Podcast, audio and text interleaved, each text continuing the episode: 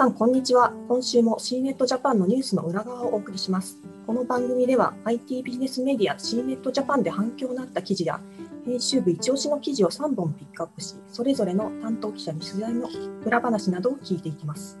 進行を務めるのは C ネットジャパンで翻訳記事を担当している北川です。そして今回は編集部の藤井加納とともにお届けします。藤井さん、加納さん、簡単に自己紹介をお願いします。はい、えー、皆さん、こんにちは。C ネットジャパン編集長の藤井です。よろしくお願いします。予算関連を担当しております、加納です。よろしくお願いします。は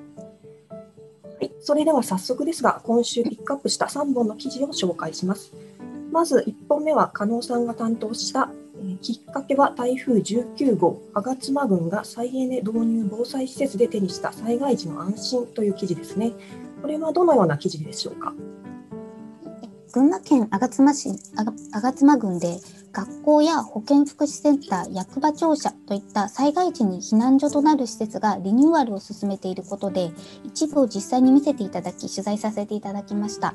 太陽光パネルと蓄電池を導入して停電時でも電力が供給できるシステムを整えているほか照明の明かりを10%まで落として長く使う工夫がされていたりスマートフォンなどを充電できる非常用電源を備えていたりともしもに備えた対策が取られていました。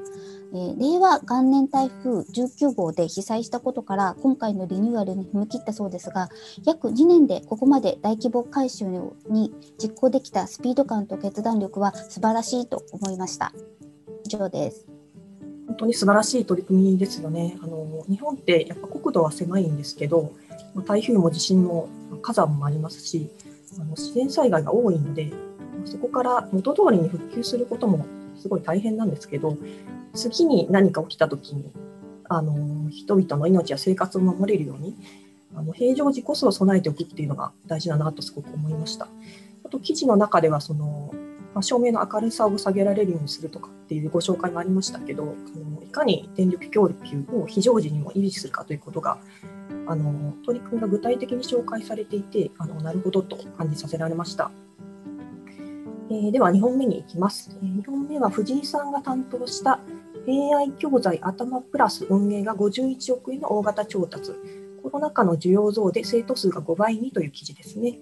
これはどのような記事でしょうか？はい、えこちらはですね、えエドテック企業のアダマプラスという、え AI 教材を提供する企業が、え51億円の大型調達をしたという記事になりまして、え創業4年で82億円を調達したという企業になっております。こちらどういうサービスを提供しているかというと、あの生徒がですね、タブレットで問題に回答すると、あの裏側で AI がですね、この生徒はここが苦手だというところを把握して、あの次はどんどん効率的に解かせるとでさらにですね、その解いた内容が先生の専用ツールにどんどんこう送られてですね、まあ、例えばこう、鈴木さんがあと2分で問題を解けますとか、そういうアラートが来て、まあ、要は褒める準備を適切なタイミングでできるみたいなところまでこう、支援をしてくれるというものになっています。で実際にもうあの寸大とか Z 会の教室とかそういうところで2500教室に導入されてまして、実際にこう使った方の偏差値というのもかなり伸びたという成果も出ているということでした。で代表の稲田さんにはですね、2年前のカンファレンスの C ネットジャパンライブでもご登壇いただいてまして、稲田さんはあの一貫してその基礎学力にかかるですね時間がすごく長いので、そこを教材によって短くして、でより社会できる力を身につけてもらいたいというふうにお話をしています。で実際に塾なんかではですね、そこで、え頭プラスによって